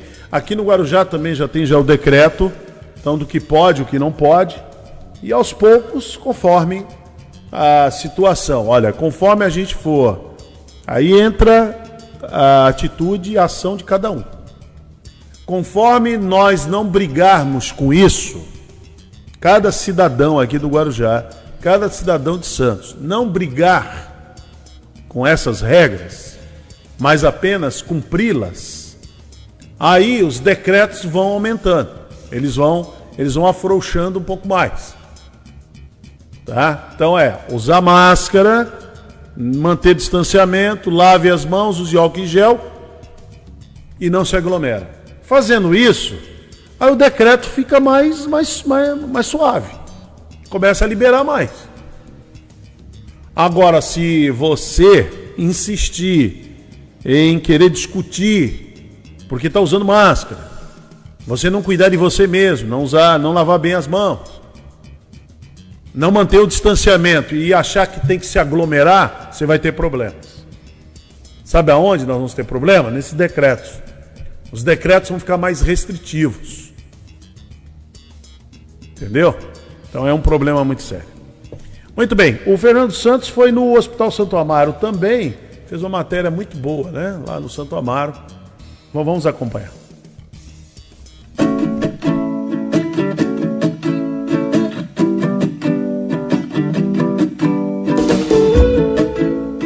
Nossa equipe está aqui no Hospital Santo Amaro, mas, gente, é uma matéria agora cuti-cuti para você. Como assim, Fernando Santos? A gente está aqui na UTI neonatal. Eu primeiro queria saber do que consiste a UTI neonatal para quem está acompanhando a gente agora. As crianças, os bebês que estão aí, eles nasceram é, prematuramente. Por que, que eles estão na UTI? Prematuros, com desconforto respiratório, icterícia. Icterícia é quando ele nasce com aquela pele um pouquinho mais clara. Amarelinha, isso. E aí, gente, por que, que eu tô falando que é uma matéria cuticute? Você vai ver nas imagens agora, a gente não foi, a gente não gravou lá dentro, até pela essa questão de, de todos os cuidados, mas você teve a iniciativa, apoiado pelo doutor, de deixar os bebezinhos ainda mais fofinhos, é isso? Isso. Conta pra gente. A ideia foi de trazer essa parte de humanização, né? Para dentro da nossa unidade, de trazer carinho para as mães, conforto nesse momento que está sendo difícil e comemorar a Páscoa, né, em conjunto. Período não tem tempo específico, né? Às vezes dias, meses. Depende da necessidade. Depende da necessidade do bebê. É, as mães elas ficam em torno de 48 horas se não houver complicações e depois recebem alta. E aí elas vêm, têm acesso livre à unidade, pode entrar a qualquer momento, ver a hora que quiser, dar o leitinho. Ficar o tempo que quiser. Sim. Todos esses cuidados é, para essa humanização que você falou, ainda deixando eles né, nessa com esse rostinho ainda mais bonitinho, com todo essa, esse carinho que vocês têm, é isso? Com certeza.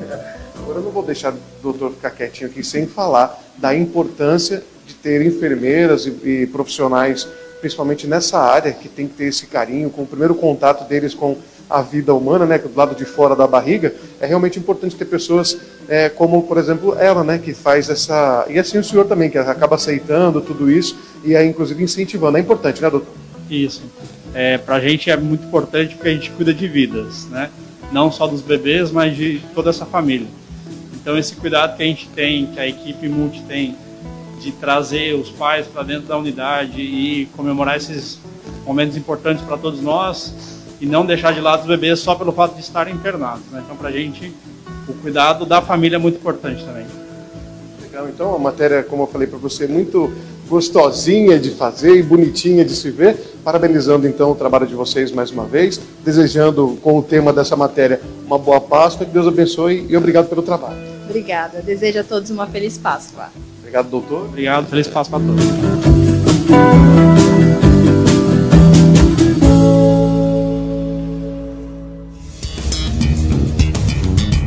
Bem, então tá aí, né? O cuidado, todo cuidado aí com esses recém-nascidos, né? Muito bom mesmo.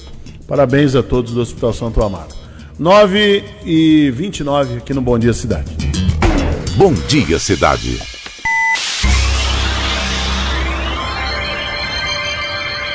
Oferecimento: Móveis e Colchões Fenícia.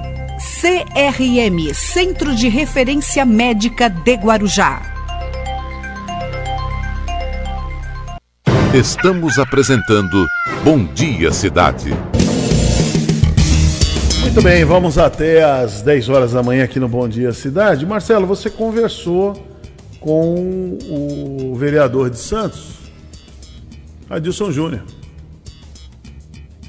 É isso Não aí. foi isso?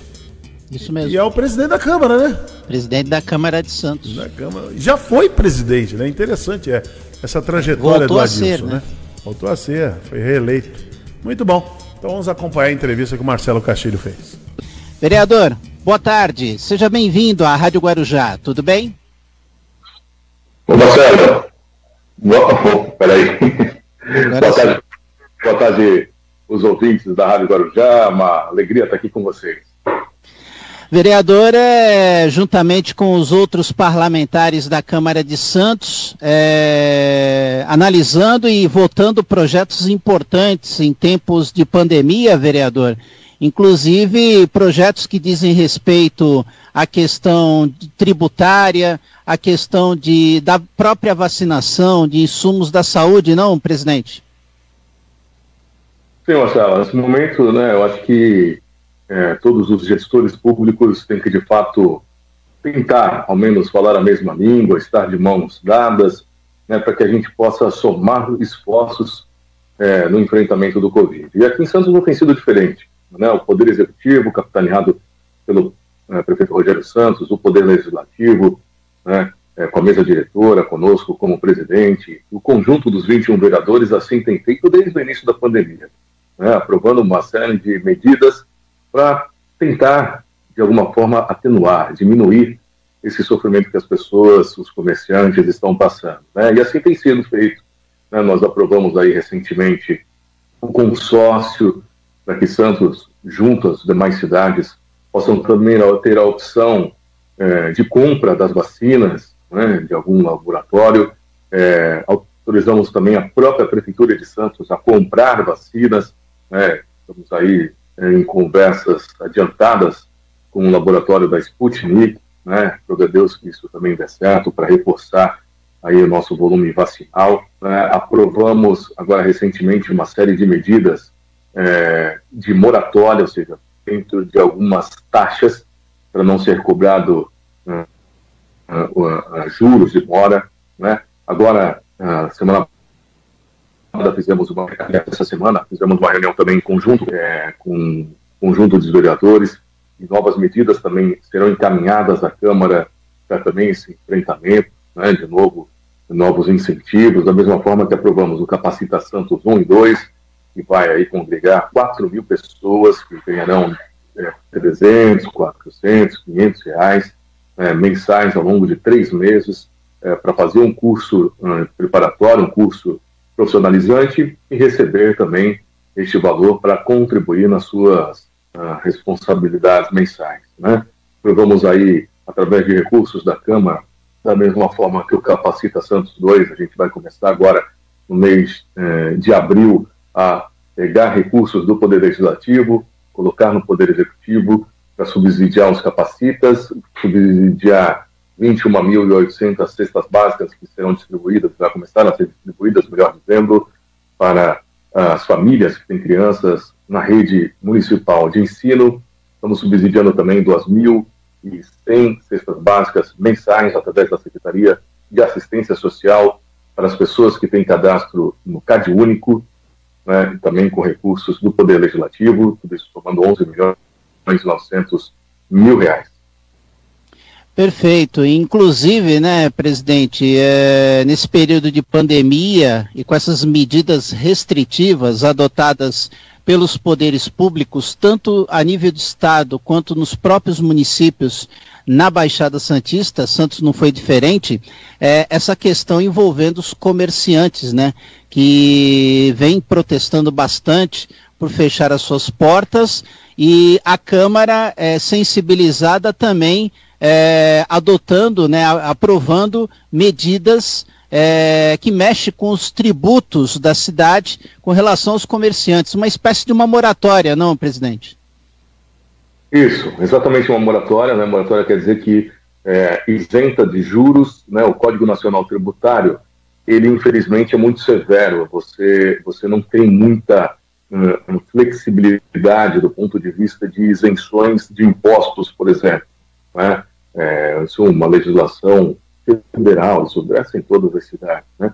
É, para tanto, nesse primeiro momento, essa ginástica financeira foi feita para justamente não cobrar juros de mora daquelas pessoas que, desde o início do ano, né, mas estão tendo dificuldade de pagamento de alguma dessas taxas e que, porventura, continuarão aí com esse problema. Né? Ou seja, então a gente é, aprovou aí um projeto do prefeito Rogério Santos, do Executivo, isentando de juros de mora que, porventura, esses comerciantes já têm inserido aí na, nos seus pagamentos e que de repente continuarão. Né? Então até o final do ano serão isentos aí é, de juros e mora se porventura não tiverem a capacidade é, de pagamento dessas taxas. O presidente foi muito feliz, né? Porque o sistema é, é, muito complicado de se mexer, né? E os municípios têm uma capacidade de investimento muito pequena, presidente, porque o orçamento de todo o país, é, o retorno que vem para os municípios é muito baixo.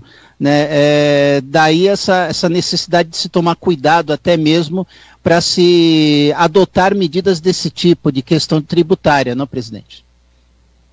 Não, sem dúvida. Né? Eu acho que, infelizmente, né, enquanto é, o governo federal não tiver a coragem de inverter né, o pacto federativo, o que isso quer dizer? Ou seja, que o, o, o ente que mais arrecada é a União. E o ente que mais gasta são os municípios, enquanto isso não inverter, ou seja, enquanto a arrecadação que está na ponta sejam as cidades e que no momento do gasto essa, essa possibilidade também esteja na cidade e não você enviar, repatriar recursos para a União e ela decidir, a gente está vendo aí no país o que estamos vivendo quanto a isso, né? principalmente da questão de compras de vacinas, elas são concentradas no governo federal. Essa é uma das razões do Pacto Federativo porque o Pacto Federativo versa sobre isso, e o governo federal não é, é que detém não só a possibilidade é, administrativa, mas principalmente a questão orçamentária, a questão dos recursos, do dinheiro. O dinheiro está no governo federal, efetivamente. Né? Então, enquanto isso não for invertido, as cidades sofrerão bastante, como estão sofrendo, principalmente nesse ano pandêmico. E algumas ações, presidente, é, também tem aquele cunho social, né? Não só a questão financeira, não só a questão da saúde, tem a questão social, porque muitas pessoas estão é, passando fome. E daí a necessidade também de se distribuir é, cestas básicas, é, ferramentas de cunho social, como o restaurante Bom Prato, não, presidente? Não, sem dúvida. Eu acho que né, o Bom Prato, essa questão que o Bom Prato agora teve, é, principalmente de, de é, fornecer né, e continuar fornecendo uh, alimento para os mais necessitados, né, em especial os moradores em situação de rua, é uma medida bastante, foi uma medida bastante positiva, né? É, ou seja, estas ações que a sociedade civil organizada também faz, e, e, aliás com muito mais celeridade do que o poder público, ou seja, é, no sentido de, é, de, buscar alimentação, né, de ter aí essa, essa união da solidariedade, e isso você reportar aos mais necessitados é o que faz com que as pessoas efetivamente ah, não passem pela fome, né?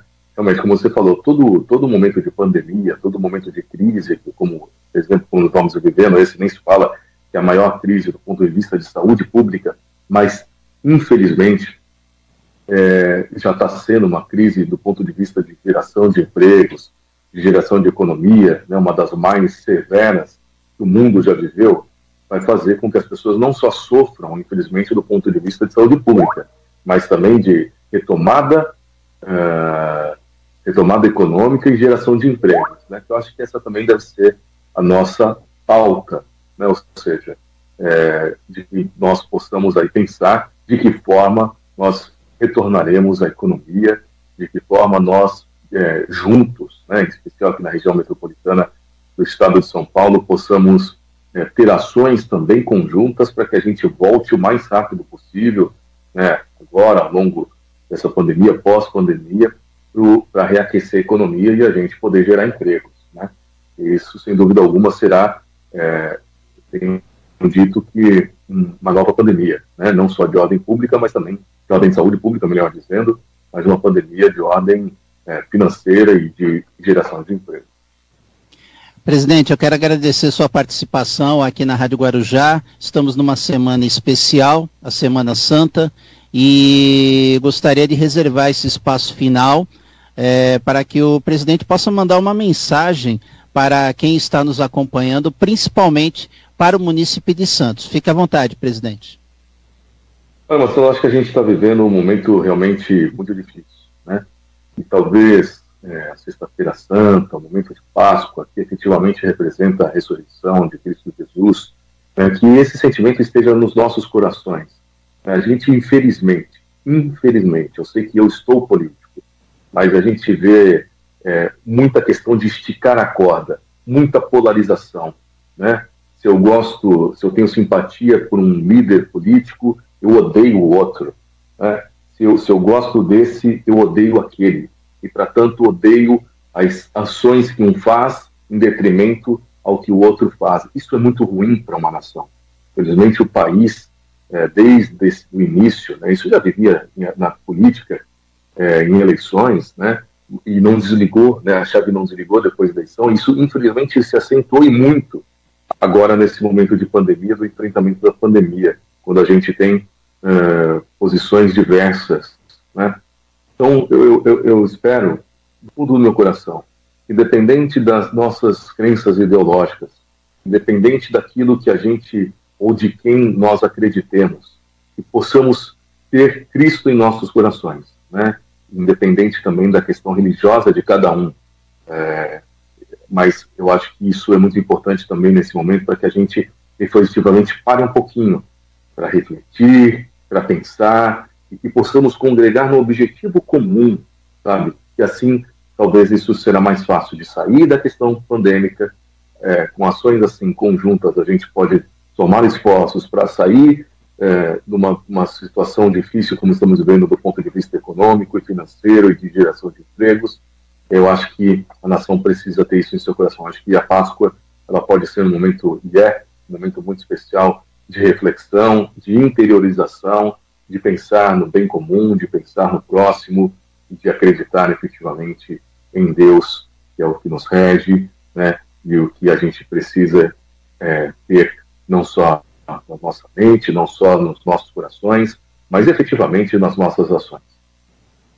Presidente, mais uma vez, muito obrigado pela sua participação. Esperamos que numa outra oportunidade a gente possa falar um pouco mais de assuntos é, mais saudáveis que dizem respeito à vida do Santista, é, que facilite a vida do Santista no futuro. Muito obrigado, presidente.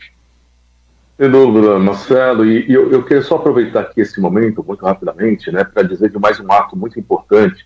É, feito a partir do governo do Estado, né, e capitaneado aí é, pelas grades da Baixada Santista, do Estado de São Paulo, melhor dizendo, e aqui pelas grades da Baixada Santista, é, que tem como diretora Mariana Araújo, ou seja, e fez mais uma ação positiva, que é a campanha, é, a campanha da vacinação é, do bem, né? ou seja, é, o nome da campanha que é capitaneado aqui, me foge a memória, mas a vacina vacina contra a fome. Ou seja, quando você for vacinar, leve é, um leite em pó, um alimento, né, um quilo de alimento é, para cesta básica, em especial os não perecíveis, e o leite em pó. Eu acho que isso é uma medida muito especial, quero louvar essa medida aqui é, capitaneada pelo governo do Estado que vai ter a sua capilaridade em todas as cidades. A Drames aqui, que é comandada pela, pela diretora Mariana Araújo, com quem eu fiz contato, é, e vai ser, sem dúvida alguma, mais uma ação de, de, de tudo isso que a gente está falando, Marcelo, de levar para a ponta o alimento a quem mais precisa. Obrigado, grande beijo para você, amigos da Rádio Guarujá, satisfação em falar com vocês, uma boa Páscoa a todos e que o espírito do, do da Páscoa, né, da ressurreição de Cristo Jesus, como eu disse, possa estar presente nas nossas famílias, nas nossas famílias. Um grande beijo a todos. Muito bem, 9h48 aqui no Bom Dia Cidade. E agora você vai conferir a reportagem exclusiva do jornalismo dos 1550 na última sessão da Câmara Municipal de Guarujá. Eu entrevistei no plenário da Câmara o vereador e segundo secretário da mesa diretora da casa, professor Anderson Figueira. Confira. Rádio Guarujá na cobertura da nona sessão ordinária da Câmara Municipal e ao meu lado o vereador professor Anderson Figueira, segundo secretário da mesa diretora da Câmara Municipal. Vereador, obrigado por nos atender. Vários projetos desde a última sessão.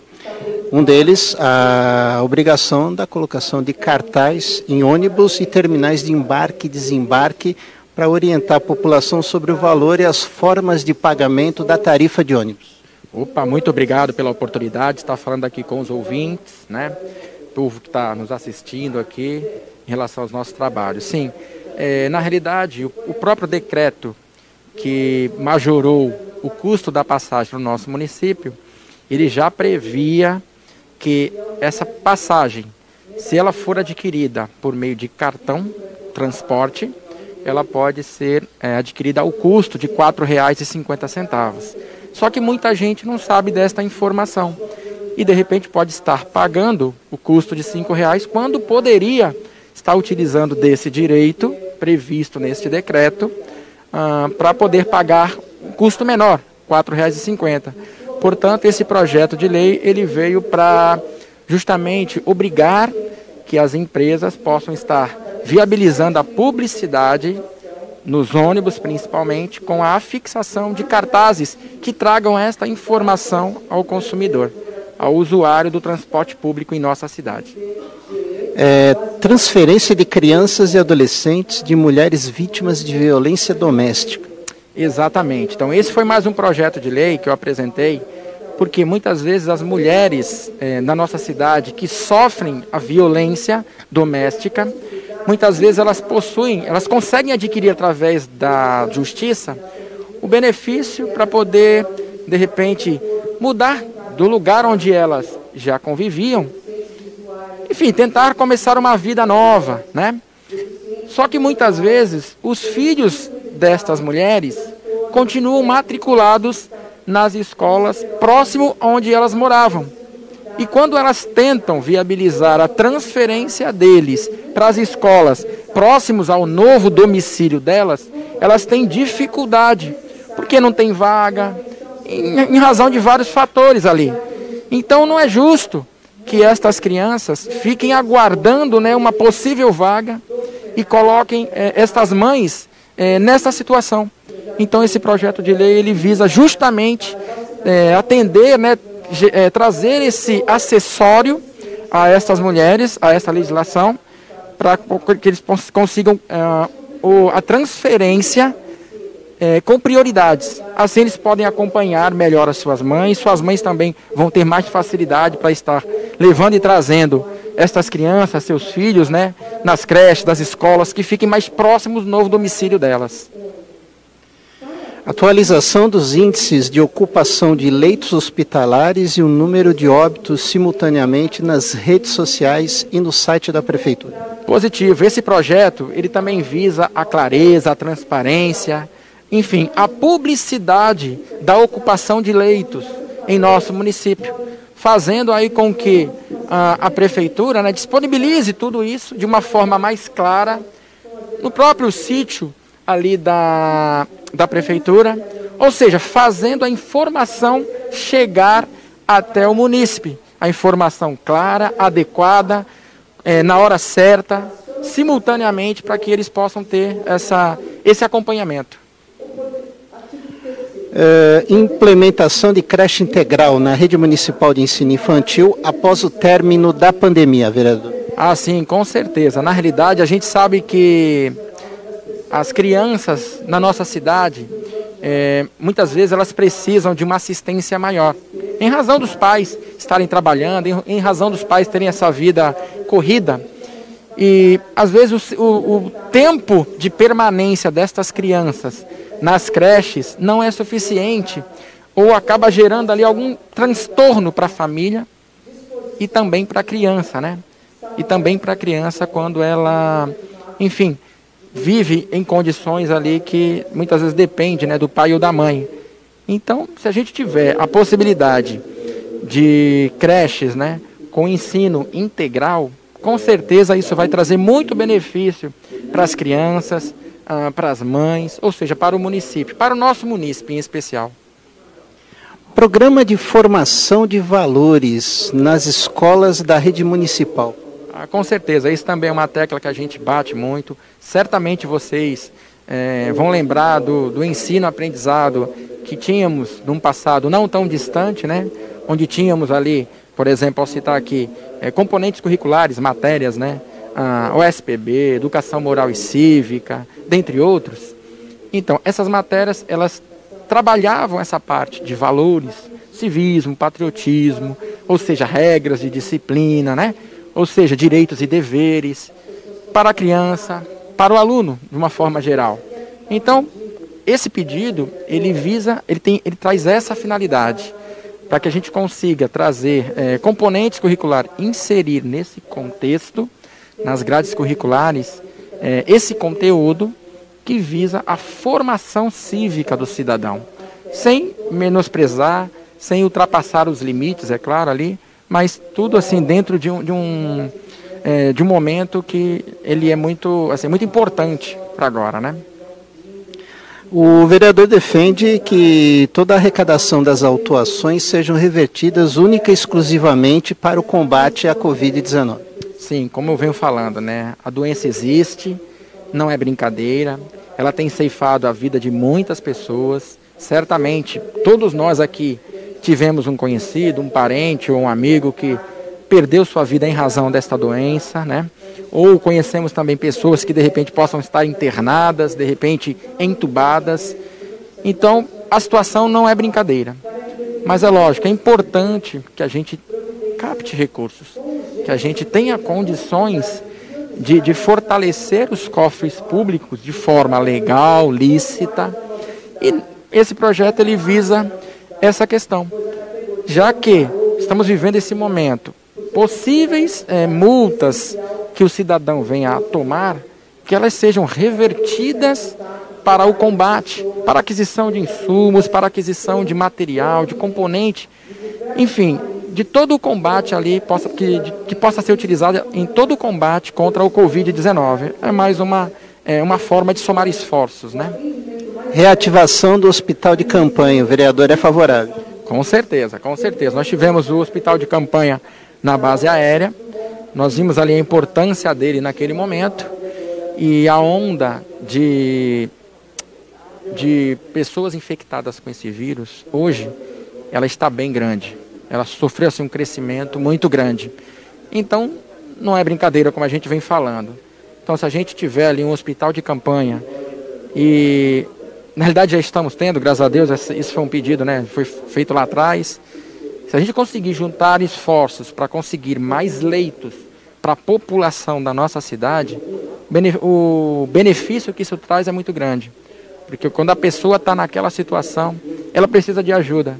E os hospitais ali eles têm feito um papel, tem, assim, tem feito um papel fundamental na vida das pessoas. O vereador apresentou seus trabalhos hoje na tribuna aqui do plenário. O que, que o vereador pode destacar desses trabalhos? Então, esses trabalhos eu gosto muito de destacar, principalmente nesse momento que vivemos, que nós precisamos dar atenção ao Covid, precisamos juntar, fazer, é, juntar todos os esforços possíveis para combater, porque a doença não é, não é brincadeira mas que esta, esse combate à doença, ele tem que caminhar lado a lado com a economia.